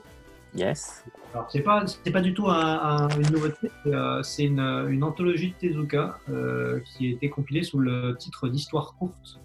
Donc c'est plein de petits, euh, bon, c'est des formats manga hein, de, de Tezuka. Et euh, il me semble qu'il y en a une petite dizaine. Et en fait, ce sont des histoires courtes, comme son nom l'indique, écrites par Tezuka durant sa vie, à des moments différents. Et ce, qui est, ce que j'adore chez Tezuka, c'est que il est capable de créer des œuvres extrêmement denses en quelques pages. Qu'on parlait euh, à l'instant de Bleach et des formats à rallonge. Mhm. En fait, des fois, on peut lire sur euh, 30 planches une histoire de Tezuka que aujourd'hui on pourrait faire en 10 tomes. Parce que, euh, en fait, la- voilà, le mode narratif euh, est très intéressant. Alors, il, il est aussi un peu. euh, il, a, il a évolué. Enfin, il, a, il est aujourd'hui peut-être daté parce que des fois, on a des gros, grosses plages de texte, etc. Mais on sent un peu tout ce qui a. Il y a toutes les origines du manga moderne et Bien sûr. actuel qui sont déjà là-dedans. Et, euh, et on se dit, voilà, c'est euh, quelqu'un qui, euh, qui a vécu de ça, il y a, enfin, qui est né il y a, il y a quasiment un siècle de ça, et qui a, qui a révolutionné un mode narratif. Donc, je, je- je suis très admiratif de, de ce travail-là parce que c'est une œuvre qui, euh, qui vieillit bien. Et il y a toujours une belle profondeur dans les histoires. Il y a toujours, il y a déjà des thématiques sur euh, des sujets de société d'aujourd'hui, hein, sur l'écologie, sur la place des femmes, euh, sur euh, les animaux, etc. Et donc il y a plein d'histoires et c'est plein de petits, euh, de petits bijoux comme ça que qu'on découvre et on passe 30 pages, on s'attache au personnage, c'est déjà fini, on passe à une autre histoire et c'est ça se passe en Égypte, après ça se passe au Japon, c'est pas la même époque. Et tout ça, voilà, je trouvais, ça génial et je le recommande chaudement à, à ceux qui, qui ont envie de lire quelque chose un peu, un peu différent. Bah, très très bon conseil. hein. De toute façon, Tezuka euh, ne peut que, que valider. Mais du coup, et si tu aimes bien ce qu'il fait et si tu ne les as pas encore lus, euh, ce qui serait très possible vu qu'ils sont souvent durs à trouver, euh, Tonkam Delcourt, enfin Delcourt Tonkam viennent d'annoncer qu'ils allaient rééditer les Phoenix.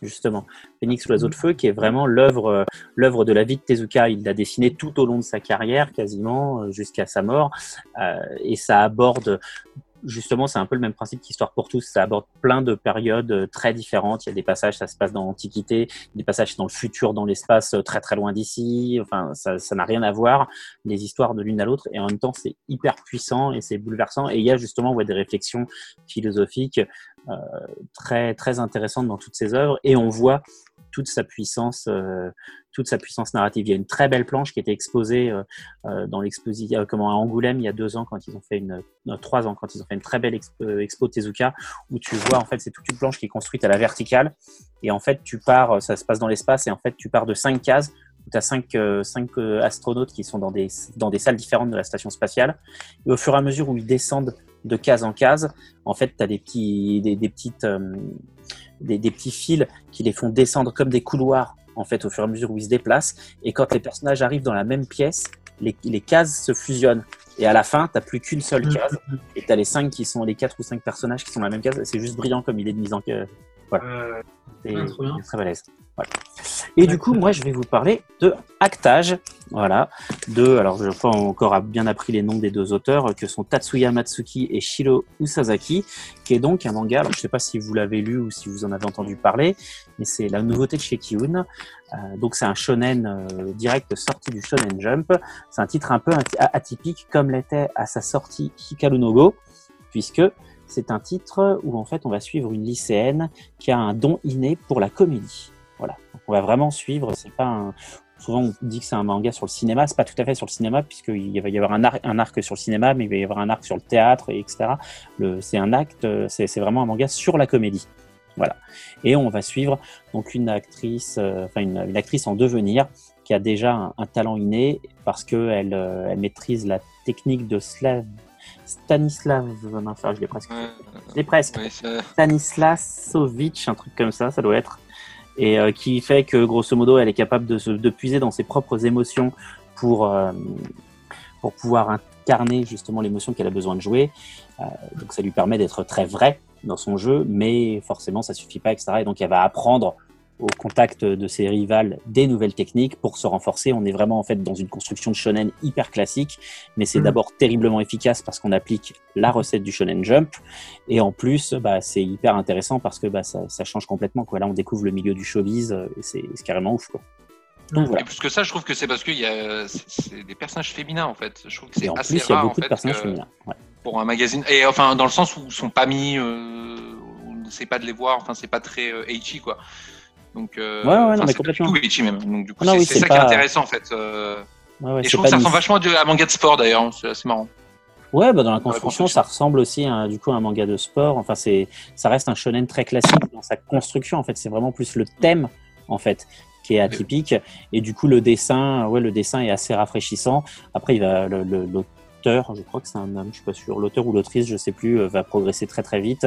En tout cas, euh, donc, euh, donc c'est un titre vraiment à suivre. Et euh, en tout cas, moi, je suis très content que ça débarque en France. Voilà. Je l'ai pas encore lu et j'en ai entendu beaucoup, beaucoup, beaucoup de bien, donc euh, Ouais. je, je, j'espère le lire rapidement. Top. T'as lu les deux tomes ou t'en as lu qu'un? J'ai lu les deux tomes, ouais, et je pense Ouais. que c'est une bonne idée d'avoir sorti les tomes 1 et 2 euh, ensemble parce que ça permet de faire des, de vraiment rentrer dans l'intrigue, en fait. Voilà, Parce que je trouve qu'au au début, moi, après le tome 1, j'étais en mode, euh, il y a combien de tomes de ça, ça va comme... Enfin, j'avais du mal à me dire où, de voir où ça allait aller, mais finalement, le tome 2, en fait, ça démarre enfin, en fait. Enfin, ça, ça démarre enfin, ça, ça démarre que bien, en fait. C'est vrai que le tome 1, comme moi j'ai lu les deux d'un coup, c'est vrai que j'ai pas trop la, la, la, la, découpe en tête, mais c'est vrai que là, en regardant, c'est vrai que le tome 1, oui, ça s'arrête, euh, ça s'arrête un peu vite, c'est vrai. Ouais. On voit pas, on voit pas forcément où ça va. Le tome 2, pour le coup, avance très vite, pose vite des enjeux, et, euh, et ouais, à la fin, à la fin du tome 2, bah, tu veux le 3 en fait, Oui, c'est ça, c'est ça. qui est le principal quand même. Voilà. Ok. Eh ben écoutez, merci beaucoup pour votre disponibilité, parce que bon, bah là, du coup, il commence à être un peu tard, puisqu'on enregistre le soir. Donc, euh, en plus, vous êtes à moitié en vacances, donc euh, encore merci d'avoir pris sur votre temps perso. Écoute de rien. C'était un plaisir. plaisir. euh, Bah, merci à toi. Aucun Ça, problème. Merci à toi. C'était un plaisir de, de pouvoir échanger avec toi. Et euh, n'hésite pas si tu as d'autres euh, d'autres questions ou euh, d'autres choses qu'on peut t'apporter en complément de cette petite interview. On sera ravis de partager tout ça avec toi. Eh ben, pas de problème. Merci beaucoup. Merci à tous euh, voilà, de nous avoir euh, regardé ou écouté, euh, que vous soyez sur YouTube ou sur les différentes plateformes où on peut retrouver le podcast, c'est-à-dire Spotify depuis l'épisode précédent, ou Apple iTunes, PodCloud et compagnie. Rendez-vous le mois prochain pour un nouvel épisode. Sinon, toutes les semaines, vous le savez, il y a une minute pour un manga sur la chaîne YouTube. Moi, je vous dis à très bientôt. Portez-vous bien, prenez soin de vous, et d'ici là, lisez plein de mangas. Bye. Salut Bye. Ciao. Bye.